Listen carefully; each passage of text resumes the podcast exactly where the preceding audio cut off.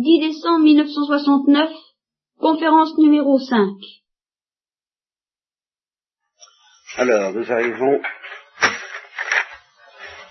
on pourrait dire, au premier schisme de l'histoire de l'Église, en tout cas à la première bisbille, et cette euh, bisbille, tout au moins la première qu'on nous raconte, parce que je pense qu'il y avait déjà des bisbilles entre les apôtres au temps du Christ, alors euh, il y en a eu absolument en permanence. c'est la première qu'on nous raconte dans l'histoire de l'Église et dont les conséquences ont d'ailleurs été extrêmement graves, parce qu'elles ont déclenché une, nouvelle persécution. On ne peut pas dire que jusqu'à présent on ait eu affaire à une véritable persécution. On a eu affaire à des, euh, des emprisonnements des apôtres, bien sûr, mais on n'a eu encore aucun, à part le Christ bien entendu, aucun martyr. Nous allons donc assister à, euh, comment l'Église appelle-t-elle ça, la dormition, le, au premier témoignage, au premier martyr de celui qu'on appelle précisément le proto-martyr, le premier des martyrs, Étienne. Et à la suite d'Étienne, alors il y a eu probablement plusieurs autres martyrs, en tous les cas il y a eu une véritable persécution des gens emprisonnés à l'instigation du premier persécuteur de l'Église chrétienne, le premier persécuteur de l'Église chrétienne, il faut que vous connaissiez, n'est-ce pas, c'est un dénommé Saul, qui est devenu Paul. Et c'est vraiment le premier en date. Et un des plus féroces qui ait jamais existé. Alors, la bisbille, d'où est, d'où elle est venue? Et, euh, et, toute cette persécution, je le dis tout de suite, euh, est venue des Juifs. Juifs de Jérusalem qui sont les premiers responsables euh, de, la, de cette première persécution. Nous verrons ensuite qu'à l'intérieur même de l'Église, au temps de Paul, alors les, ceux qu'on appellera les judaïsants, c'est-à-dire, euh, nous expliquerons exactement ce que ça veut dire, c'est-à-dire des chrétiens, mais qui veulent rester juifs, et qui veulent garder les coutumes juives, et qui veulent imposer des coutumes juives aux chrétiens convertis des païens, eh bien ce sont ces gens-là qui euh, déclencheront de nouvelles persécutions, en particulier toutes les persécutions contre Paul. vous voyez, la persécution venant du paganisme, en somme, pour le moment, nous n'en entendons pas parler. Je ne sais même pas si nous la verrons apparaître dans les actes des apôtres. Comme toujours, ce sont des persécutions internes, euh, nous dirons les, les guerres intestines qui sont les plus douloureuses, aussi bien, euh, c'est vrai dans toutes les églises, d'ailleurs, enfin c'est particulièrement vrai dans l'église chrétienne.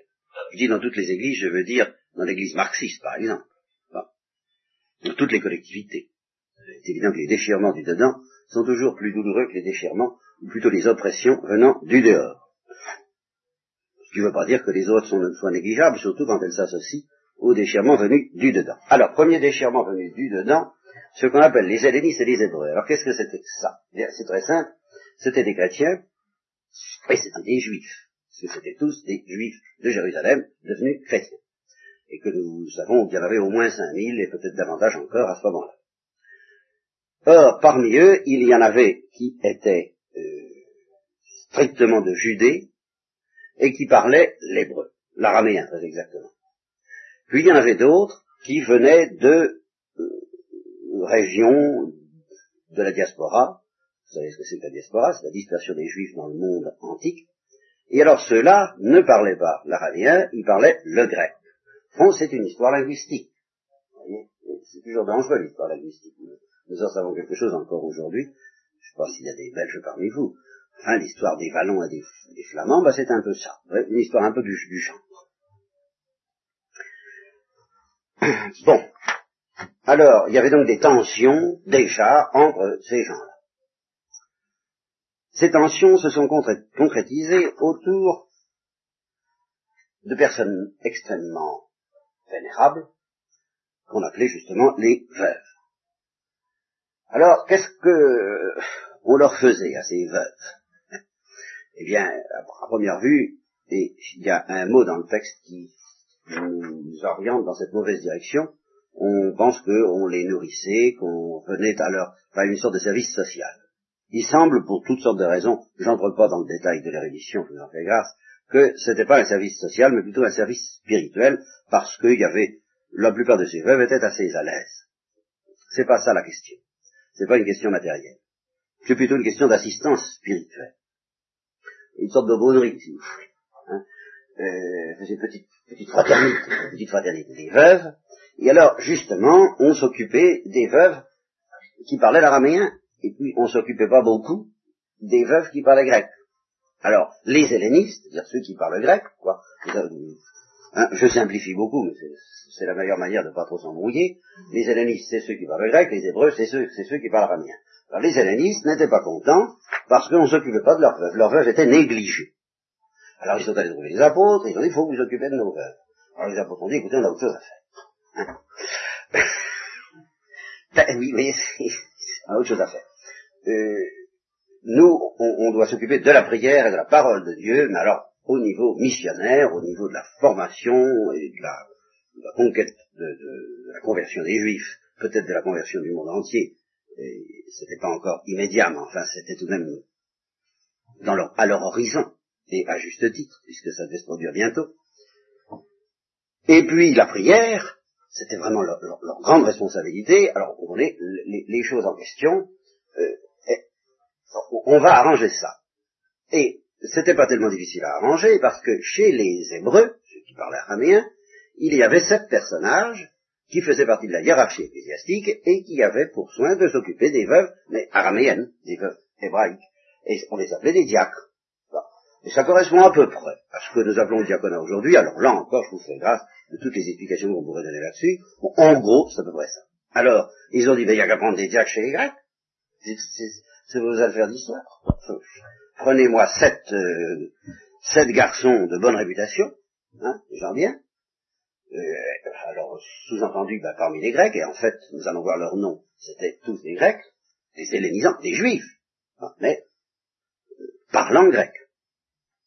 Bon, nous voulons qu'ils soient pleins de l'Esprit Saint, c'était, ça se faisait beaucoup en ce temps-là, n'est-ce pas, être plein de l'Esprit Saint, et on savait très concrètement ce que ça voulait dire, vous vous, le rappelez, et de sagesse, une sagesse humaine, et une sagesse surnaturelle à la fois, et alors nous leur confierons cet office. Et nous, eh ben, nous, nous allons continuer à assidûment à prier et au ministère de la parole. Alors toute l'assemblée dit d'accord, euh, c'est bien, c'est juste, entendu. Et alors ils choisissent sept hommes pour cela, sept hellénisant. Alors le premier, c'est le seul qui soit célèbre, c'est Étienne, homme de foi et d'Esprit Saint.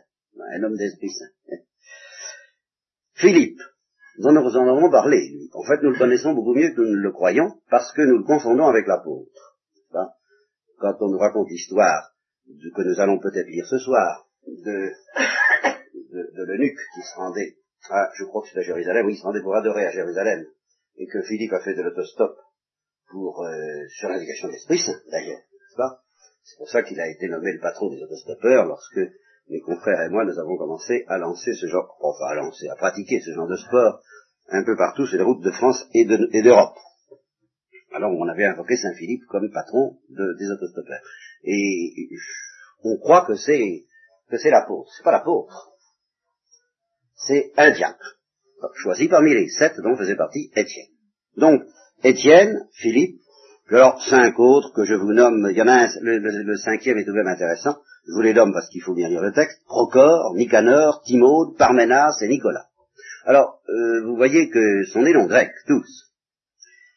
Et je vous signale que, on ne sait pas ce qu'il en, fut de Nicolas, mais c'est tout de même de son nom que se réclament les Nicolaïtes, c'est-à-dire une secte, une secte orthodoxe dont nous parlons peut-être un jour si nous faisons l'histoire de l'Église.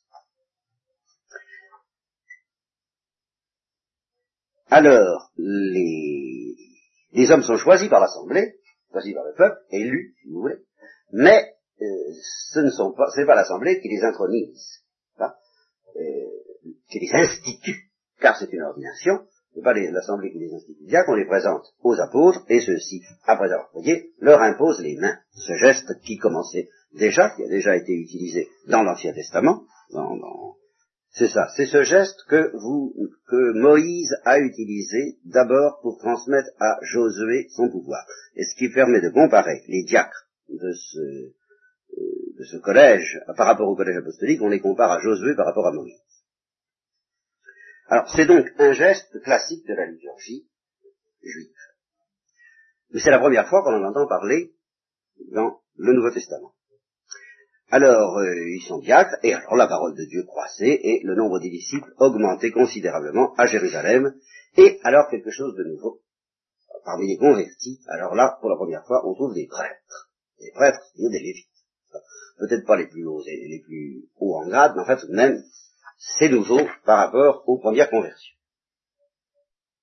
Alors, le commentateur de ce texte dit, au moment où nous sommes parvenus, on pourrait penser que le judaïsme tout entier va se ranger sous l'obédience du Christ. Alors, tel que c'est parti, ça, il semble que le mouvement était irrésistible, ça n'aurait pas duré très longtemps. Et alors, ce qui relance tout, ça va être la persécution qui va suivre le martyr d'Étienne. Alors, arrivons-en donc à Étienne.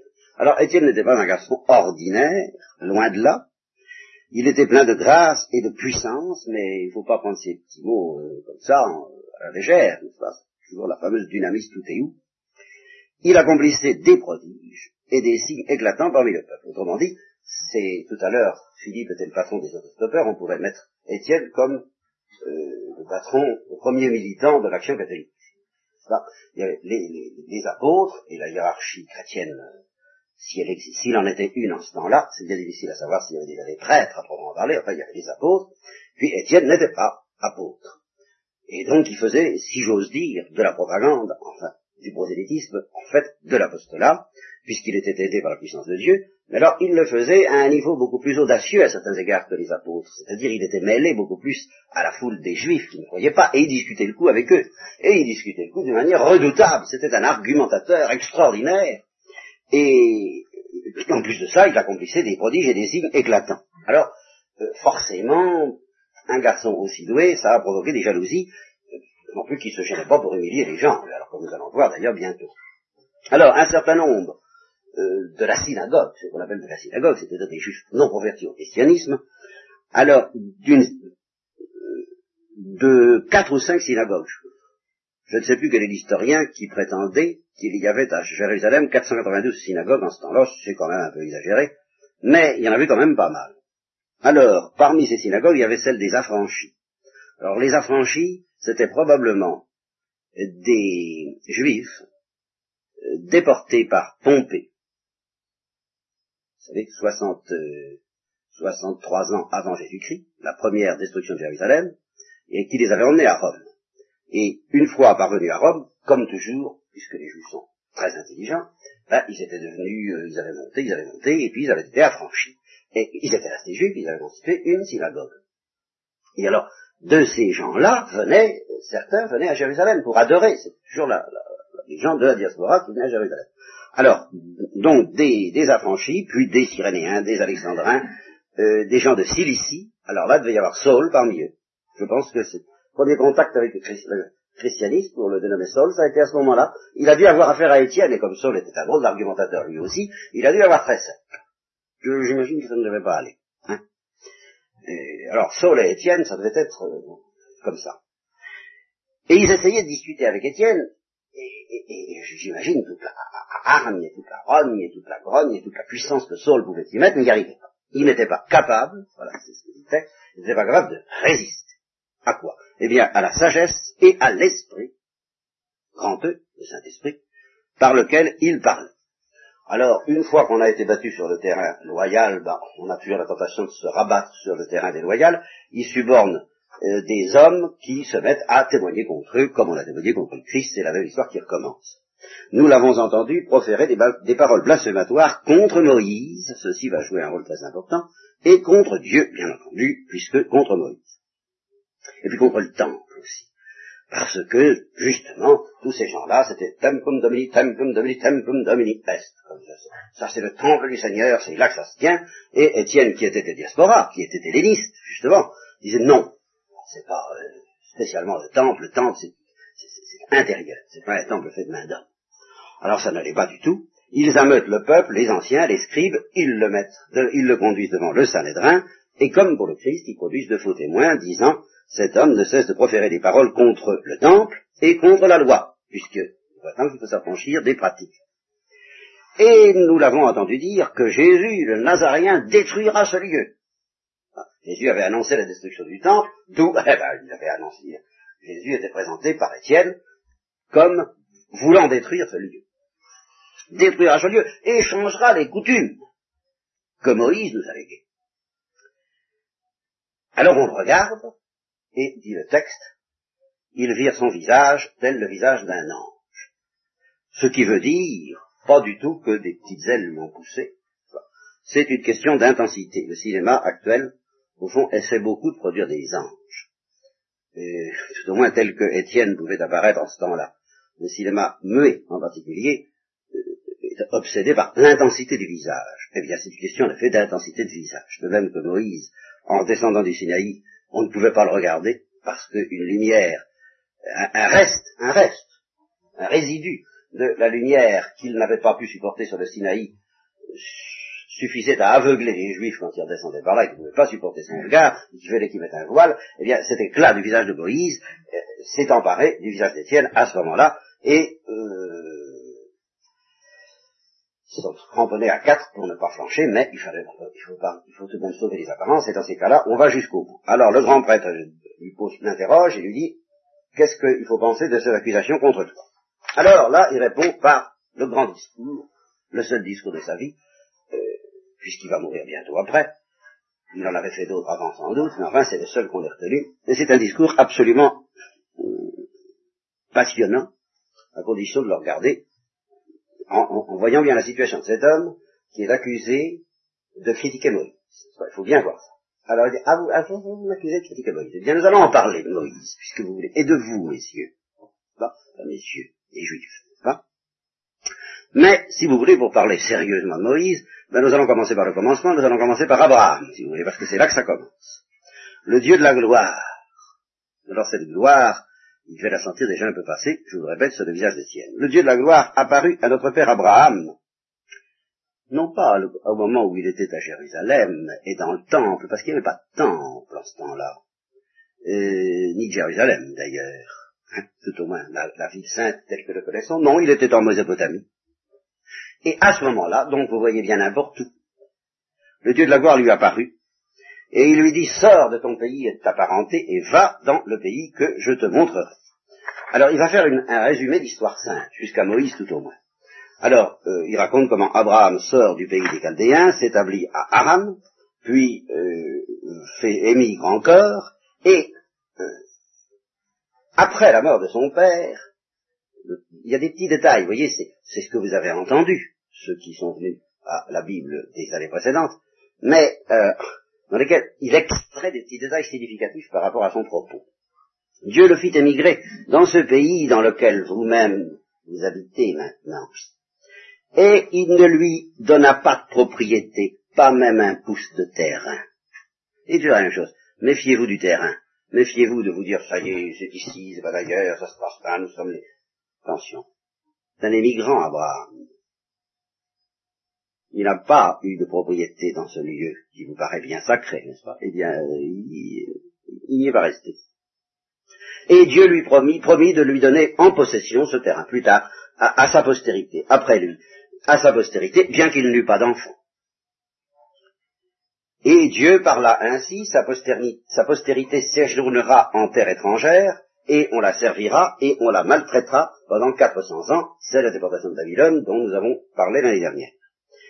Et la nation à laquelle ils seront asservis, je la jugerai, moi, dit Dieu, et après ça, ils sortiront et me serviront dans ce lieu-ci, c'est-à-dire à Jérusalem. Et il lui donna l'alliance de la circoncision, et ainsi, euh, Abraham engendra Isaac, le circoncis le huitième jour, je m'excuse de ce résumé un peu fastidieux, mais je suis obligé de même de lire le texte, Isaac engendra Jacob, Jacob les douze patriarches, et alors les patriarches, les patriarches, les patriarches, messieurs, vos patriarches, messieurs, vos patriarches, eh bien, jalousant euh, Joseph, leur représentant déjà du Christ, jalousant Joseph comme vous jalousez Jésus-Christ, ce n'est pas dit, mais c'est toujours bon à prendre, n'est-ce pas? Eh bien, Dieu était avec les patriarches, jalousant Joseph, le vendirent à destination de l'Égypte. Et Dieu était avec lui, Joseph, sous-entendu, comme il était avec Jésus-Christ, et comme il était avec, avec moi. Et il le délivra de toutes ses tribulations, et il lui donna faveur et sagesse devant Pharaon, roi d'Égypte, et il établit gouverneur sur l'Égypte et sur toute sa maison. Alors, euh, suit la fin de l'histoire de Joseph et Jacob. Je vous fais, je vous en fais grâce. Le peuple augmente et se multiplie en Égypte. Vous voyez qu'il réévoque l'histoire du peuple. Mais nous allons arriver à Moïse. Alors là, ça va être intéressant. Le peuple augmente, se multiplie en Égypte, jusqu'à ce que se lève un autre roi sur l'Égypte qui ne connaissait pas Joseph, et qui opprime nos pères, au point de leur faire exposer leurs enfants afin qu'ils ne vécussent pas. Il, les oblige, euh, vous vous rappelez l'histoire, à exposer leurs enfants parce qu'ils trouvent que les Hébreux sont un peu comme euh, les Chinois aujourd'hui, ils se reproduisent trop. Alors, il euh, faut en finir, en tous les mâles, c'est le plus simple. Vous vous rappelez. En ce temps naquit Moïse, le fameux Moïse dont vous me parlez, voilà. Et il était très agréable à Dieu. Il fut nourri trois mois dans la maison paternelle, on l'a exposé lui aussi sur les bords du fleuve, la fille de Pharaon l'adopta, le fit élever comme son fils, Moïse fut instruit dans toute la sagesse des Égyptiens, et il était puissant, les paroles que je viens d'employer pour Étienne, et il était puissant en ses paroles et en ses œuvres. Et quand il eut quarante ans, il s'est pas pressé, Moïse, quand il eut quarante ans, il lui monta au cœur le désir de visiter ses frères, parce qu'il se débrouillait bien dans la vie, et il avait réussi comme égyptien, en somme. Il connaissait pas ses frères. Il connaissait pas la situation du peuple juif. Il savait pas à quel point c'était misérable. Il connaissait pas ces gens-là. Il savait pas ce qu'il pouvait attendre d'eux. Et il est allé les voir. Et alors, tout de suite, il voit qu'on maltraite un hébreu. Alors, il prend sa défense et il le venge en frappant l'Égyptien qui maltraitait l'hébreu, il le tue, il cache son cadavre dans le sable. Alors, il pensait, vous voyez, voilà, ça commence ainsi. Il pensait que ses frères se rendraient compte que Dieu, par sa main, leur donnait le salut. Mais eux ne comprirent pas. Et le jour suivant, ils étaient en train de se battre entre eux pour changer. Il cherche à les réconcilier, il leur dit vous êtes frères, pourquoi est-ce que vous vous faites tort les uns aux autres? Et à ce moment-là, celui qui battait l'autre le repousse en disant tu n'es pas chef et juge sur nous, personne ne t'a établi chef et juge sur nous, tu veux me tuer comme t'as tué l'Égyptien Hein? Tu veux que je raconte un petit peu que t'as tué un Égyptien? Alors Moïse comprend, il n'insiste pas, il s'en va. Et Moïse s'enfuit. Il comprend que les Hébreux sont plus dangereux pour lui que les Égyptiens. Vos ancêtres, messieurs. Bon. Alors Moïse s'enfuit à cette parole, et il alla habiter au pays de Madian, où il engendra deux fils. Et 40 ans s'étant découlés encore. Il avait donc 80 ans, Moïse. Hein. un ange lui apparut au désert du mont Sinaï dans la flamme d'un buisson de feu. Alors l'histoire du buisson ardent, dans, dont jaillit la voix du Seigneur, je suis le Dieu de tes pères, le Dieu d'Abraham, d'Isaac et de Jacob. Et Moïse, devenu tout tremblant, n'osait pas regarder. Et le Seigneur lui dit, détache ta chaussure de tes pieds, etc. Je vous ai raconté tout ça. J'ai vu, et alors, nous revenons à notre propos, j'ai vu l'infortune de mon peuple qui est en Égypte, et son gémissement je l'ai entendu. Et je suis descendu afin de le délivrer. Et maintenant, va. Je t'envoie, moi, en Égypte. Or, Moïse savait très bien ce qu'il lui avait dit, qu'ils avaient renié en disant qui t'a établi chef et juge? Eh bien. Et alors, voyez le raccourci. Celui qu'ils avaient renié, c'est lui que Dieu envoya comme chef et libérateur par la main de l'ange qui lui était apparu dans le buisson. C'est presque la même parole que Pierre, celui que vous avez rejeté est devenu la pierre angulaire sur laquelle Dieu a bâti. Vous voyez, c'est ça, c'est l'allusion. C'est lui qui les fit sortir d'Égypte. Lui, Moïse, celui qu'ils avaient rejeté. Vous voyez, toujours.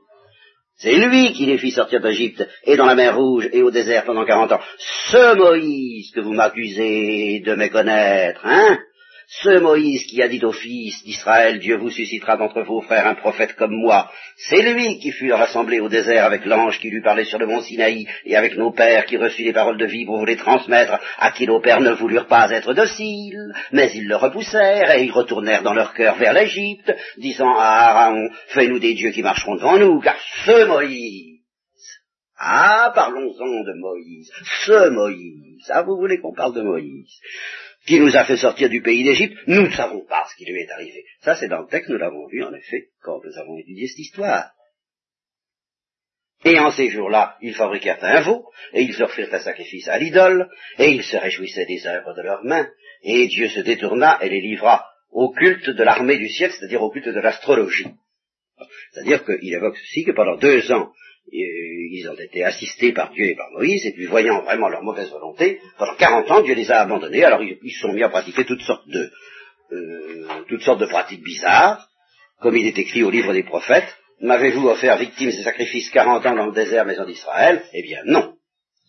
Vous avez porté la tente de Moloch, un premier dieu, l'étoile du dieu Romfa, un deuxième dieu, les images que vous aviez faites pour les adorer, et je vous déporterai au-delà de Babylone. Bon. Puis alors maintenant, il en arrive au tabernacle, parce que question de Moïse, voilà pour Moïse. Maintenant le temps. Bon. Eh bien, le tabernacle du témoignage fut parmi nos pères dans le désert, comme celui qui avait parlé à Moïse en avait disposé de le faire d'après le modèle qu'il avait vu. C'est l'arche d'alliance qui était précieuse. Et l'ayant reçu, cette arche d'alliance, nos pères l'introduisirent avec Josué dans le pays possédé par les nations que Dieu chassa devant nos pères, jusqu'au jour de David, lequel trouva grâce devant Dieu, demanda la permission de faire une maison, de faire un temple. Et cette permission, il ne l'a pas eue. Et c'est Salomon qui fabriqua le temple. Mais le Très-Haut n'habite pas dans les temples faits de main d'homme. Ainsi que le dit le prophète, le ciel met un trône, la terre l'escabeau de mes pieds. Quelle maison me bâtirez-vous dit le Seigneur, ou quel sera mon lieu de repos? Ma main n'a-t-elle point fait toute chose Et alors, là, euh, je regrette, voyez, que ce discours, euh, ce, discours, il faudrait imaginer un discours politique sur des événements que vous connaissez tous, sur des choses qui viennent d'arriver récemment, que toutes les allusions vous soient perceptibles, et que on, se mette à raconter les événements comme je viens de le faire, c'est-à-dire avec toutes sortes d'allusions qui euh, font sentir aux auditeurs qu'ils sont visés, mais enfin, Étienne n'attaque pas. C'est moi qui précise ces attaques. Étienne ne dit rien. Il se contente de raconter d'une manière un peu, euh, avec toutes sortes d'allusions. Et puis brusquement, comme une avalanche, il, comme, comme, je sais pas moi, comme le coup près de la guillotine, il leur arrive dessus, mais alors, comme ça, et je parle du coup près de la guillotine, et pour cause, car il leur dit, hommes au Corède, tout de suite, incirconcis de cœur et d'oreille, toujours, vous vous opposez à l'Esprit Saint. Tel vos pères, tel vous-même. Ça n'a pas changé, ça ne changera pas. Lequel des prophètes vos pères n'ont-ils pas persécuté?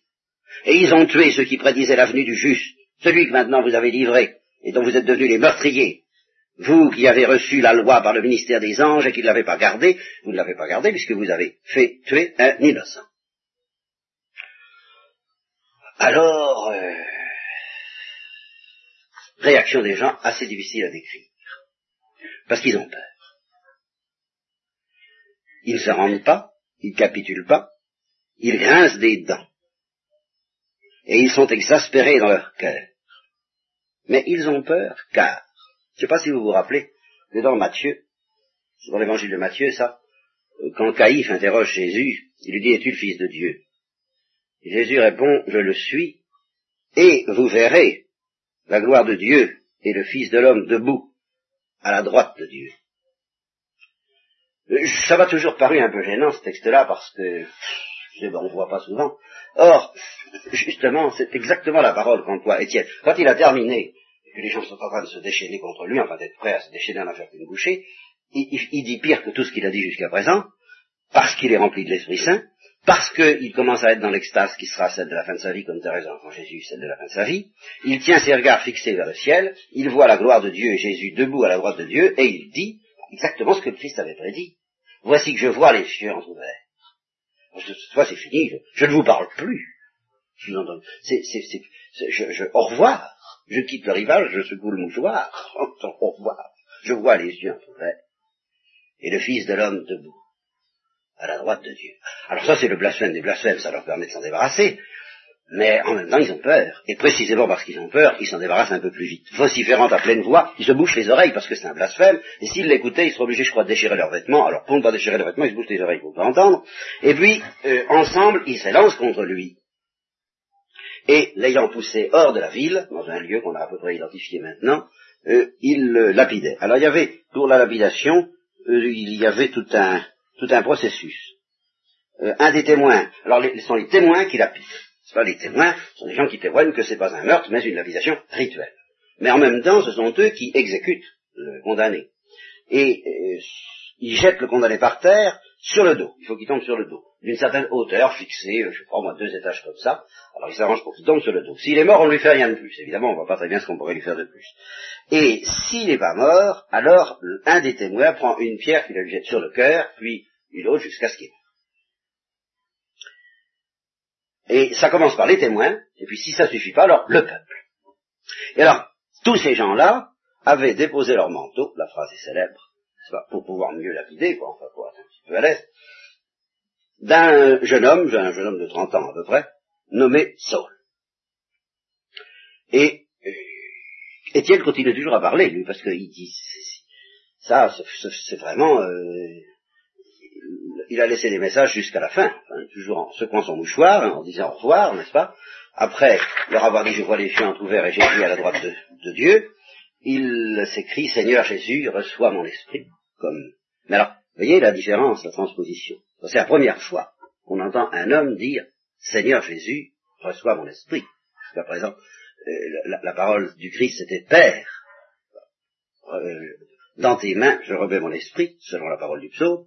Et là, pour la première fois, un homme dit Seigneur Jésus, il le voit, il le voit. C'est apocalyptique, c'est eschatologique, c'est conforme à ce que Christ avait dit. Vous verrez, bah il voit. il dit, je regrette, mais je vois. Alors, Seigneur Jésus reçoit mon esprit, il se met à genoux. Je ne sais pas comment il fait pour se mettre à genoux en étant lapidé, mais vous savez, quand on est assisté par la force de Dieu, bien des choses peuvent se produire. Euh, rappelez-vous le père Kolb, qui au bout de 15 jours de, de bloc de la faim et de la soif sans rien manger et sans rien boire, il a fallu quand même lui faire une piqûre pour, l'achever parce qu'il vivait toujours. et il était toujours aussi calme, ce qui n'est pas tout à fait normal non plus. Et il se mettait à genoux aussi, lui. Alors, s'étant mis à genoux, il cria à pleine voix, Seigneur, euh, ne retiens pas ce péché contre eux. il est probable qu'à ce moment-là, il a obtenu la conversion de Saul. Et ayant dit cela, il s'endormit l'expression qui restera traditionnelle pour tous les saints, pour tous les martyrs. Il s'endort. Or, Saul a prouvé le meurtre d'Étienne, et alors euh, Saul euh, est devenu enragé. À la suite de ça, il y eut une grande persécution contre l'église de Jérusalem, et tous, alors euh, division du travail. Cette persécution, très probablement, Saul était surtout enragé contre les hellénistes, car, euh, si vous voulez, il y avait trois catégories de gens. Il y avait les juifs, les, chrétiens qui voulaient garder les pratiques juives, et puis les chrétiens qui estimaient qu'il fallait faire sauter un peu tout ça, et les hellénistes étaient beaucoup plus avancés. Ils étaient, si vous voulez, dans les positions qui seront plus tard celles de Saint Paul, justement, et qu'il défendra avec une telle virulence. Alors, les Juifs pardonnaient encore, parce qu'ils sentaient tout de même bien qu'il se passait quelque chose d'étrange, et le Saint-Médrin était assez intimidé, vous en avez vu la preuve à plusieurs reprises, il n'osait pas trop en finir avec ces hommes-là. Donc, étant intimidé, euh, on s'interrogeait au sujet de ces chrétiens, c'est Qu'est-ce que c'est que ces gens-là? Alors, comme toujours dans ces cas de crise et où manifestement il y a tout de même une puissance qui devait se dégager d'eux, alors on fait deux parts, on dit, ben, les judaïsants, ceux qui veulent bien accepter de continuer les coutumes de nos pères, ben, ça peut encore aller, avec cela on peut encore s'entendre, c'est encore des gens vivables, il y a encore moyen, mais avec les autres il n'y a pas moyen. Alors c'est contre les hellénistes, contre ceux qui parlent les grecs, que c'est déchaîné cette première persécution, pas contre les juifs judaïsants, et par conséquent probablement pas contre les apôtres. Il y a d'ailleurs une tradition qui, je ne sais pas d'où vient cette tradition, si c'est Irénée qui nous la rapporte ou un autre, selon laquelle le Christ aurait dit à ses apôtres, pendant le temps où il les visitait, les visites pascales, quoi, euh, qu'il fallait qu'ils restent à Jérusalem pendant douze ans. Alors je crois qu'obéissant à la consigne, malgré la persécution qui se déchaîne, il reste, et je crois aussi que dans l'ensemble, les juifs juifs, ceux qui n'étaient pas, ceux qui parlaient araméen, n'ont pas été trop inquiétés au cours de cette persécution. Alors les autres, ils ont ramassé quelque chose. Et alors les autres se sont enfuis. Et c'est comme ça qu'a commencé l'apostolat. Remarquable. Ils se sont enfuis, je ne dis pas par peur, quoique ils avaient peur, mais aussi pour obéir au, au, précepte du Christ. Si on vous persécute dans une ville, ben fuyez dans une autre. Alors ils sont enfuis et ils ont semé la parole. Et c'est comme ça que l'évangélisation de la Judée, enfin de la Palestine, a commencé. C'est à la suite de cette fuite des hellénistes, poursuivis par Saul et les sectateurs du même genre que Saul. Donc ils se dispersèrent dans les contrées de la Judée et de la Samarie, sauf les apôtres. Voyez, les apôtres et probablement les judaïsants. Et des hommes pieux inhumèrent Étienne et firent un grand deuil à son sujet, mais Saul dévastait l'Église. L'expression est même très forte. S'introduisant dans les maisons et entraînant hommes et femmes, il les livrait à la prise. Alors, ici, nous allons voir l'évangélisation de la Samarie. Alors, Philippe, étant descendu dans la ville des Samaritains, leur prêchait le Christ et les foules unanimement étaient attentifs à entendre ses paroles et à voir les miracles qu'il faisait. Et alors les miracles, eh bien, ce sont toujours les mêmes miracles, ce sont ceux du Christ, des esprits impurs, c'est surtout l'exorcisme. Le miracle qui le plus constamment accompagne la prédication, la toute première prédication chrétienne, c'est l'exorcisme. Et dans les pays, euh, ce qu'on baptise de fraîche date. Bien, tous les missionnaires qui vont là-dedans sont prêts à vous raconter des histoires de diablerie et d'exorcisme, et ce sont à la fois ces missionnaires, en général, pas des poètes, c'est pas le genre poète, les missionnaires, c'est plutôt des gens réalistes. Et en même temps, ils y croient dur comme fer. Parce que, ben, ils disent ce qu'ils ont vu, ce qu'ils ont entendu et ce qu'ils ont touché. Ce sont souvent des histoires euh, très très extraordinaires. Alors, euh, ben voilà, ça n'a rien d'étonnant. De même que le Christ provoquer autour de lui des exorcismes, eh bien Philippe, euh, et, un certain nombre d'autres, mais c'est surtout de Philippe dont nous allons parler, le diacre, euh, des esprits impurs sortaient de beaucoup de ceux qui en étaient possédés en poussant de grands cris. Et beaucoup de paralytiques et de boiteux furent guéris, et il y eut beaucoup de joie dans cette ville. Et alors parmi ces gens-là, il y avait un certain Simon, pas Simon Pierre, un autre Simon. Ce Simon était un personnage extrêmement curieux, sur lequel il faudrait là aussi euh, faire presque un, ça mériterait presque un film c'est très haut en couleur cette histoire-là. Le personnage contemporain auquel il fait le plus penser serait quelqu'un comme Gurdjieff. Pour ceux qui ont pu entendre parler de Gurdjieff, c'est une sorte de mage et euh, il se livrait alors à, à quoi on ne sait pas trop. Mais je, de même que Gurdjieff, au fond, on ne sait pas trop. Mais enfin, il avait des prétentions assez inouïes. Il se présentait, d'après Saint Jérôme, de la manière suivante. Je suis la parole de Dieu. Je suis la beauté. Je suis le consolateur, le paraclet, tout simplement. Euh, mais alors ça, paraclétus, c'est un terme chrétien. Je ne sais pas dans quelle mesure il l'utilisait déjà. Je suis tout puissant, je suis le tout de Dieu. Et alors, tout en étant le tout de Dieu, alors la divinité se complétait chez lui par une certaine Hélène. Alors la certaine Hélène, c'était, euh, lui, c'était la puissance suprême, et Hélène, c'était bah, le fruit de sa pensée, oui, forcément un petit peu comme euh, la triade chrétienne, si vous voulez.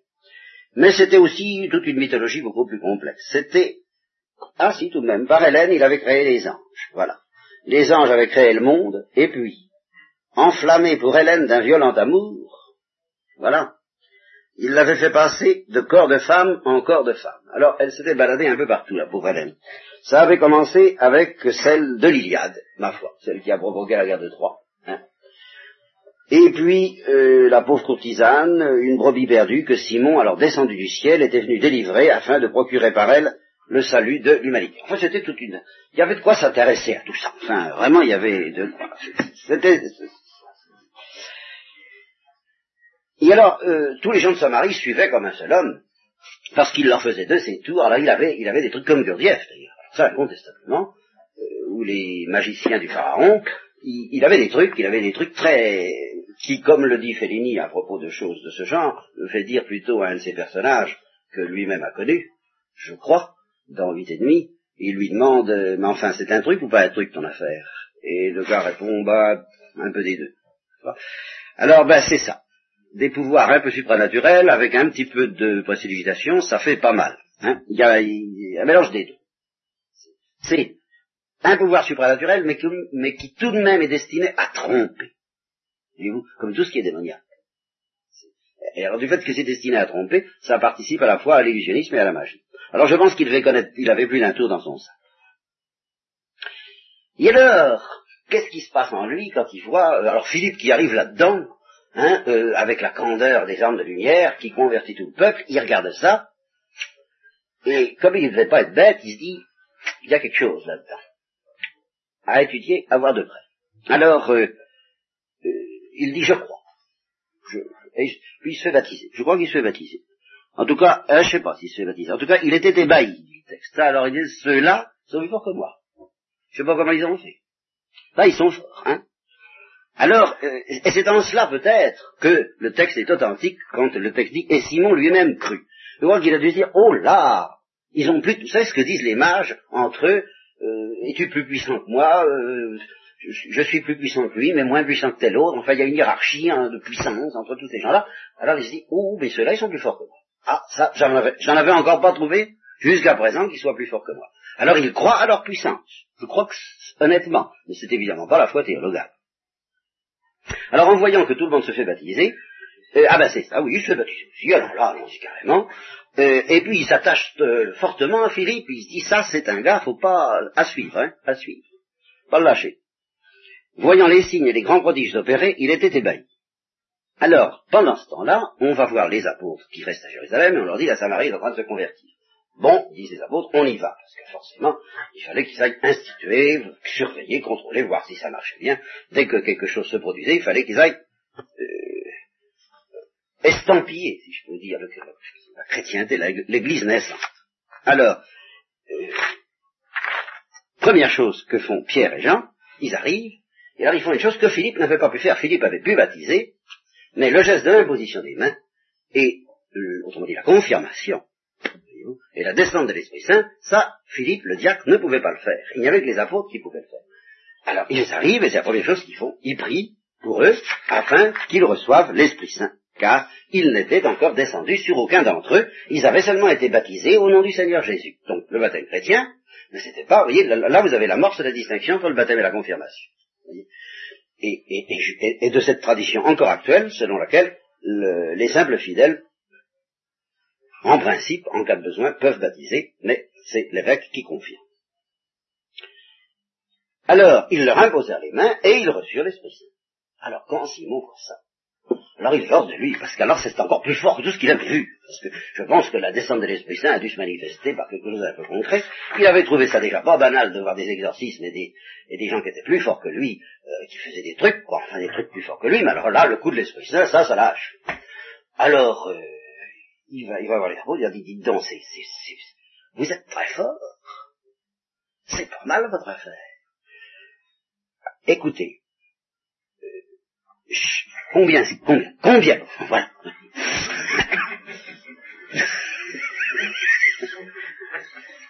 combien pour que je puisse en faire autant? Moi aussi, que je puisse imposer les mains, bon à bout, hein? Alors, je vous lis purement et simplement la réponse de Pierre, qui, je ne sais pas pourquoi, il l'a pas foudroyé parfois. Ça, alors là, euh, ça peut être inquiétant, parce que j'ai oublié de vous dire la dernière fois, pour euh, consoler les, âmes tendres, euh, c'est une tradition dans l'Église. Le châtiment temporel est un signe de miséricorde.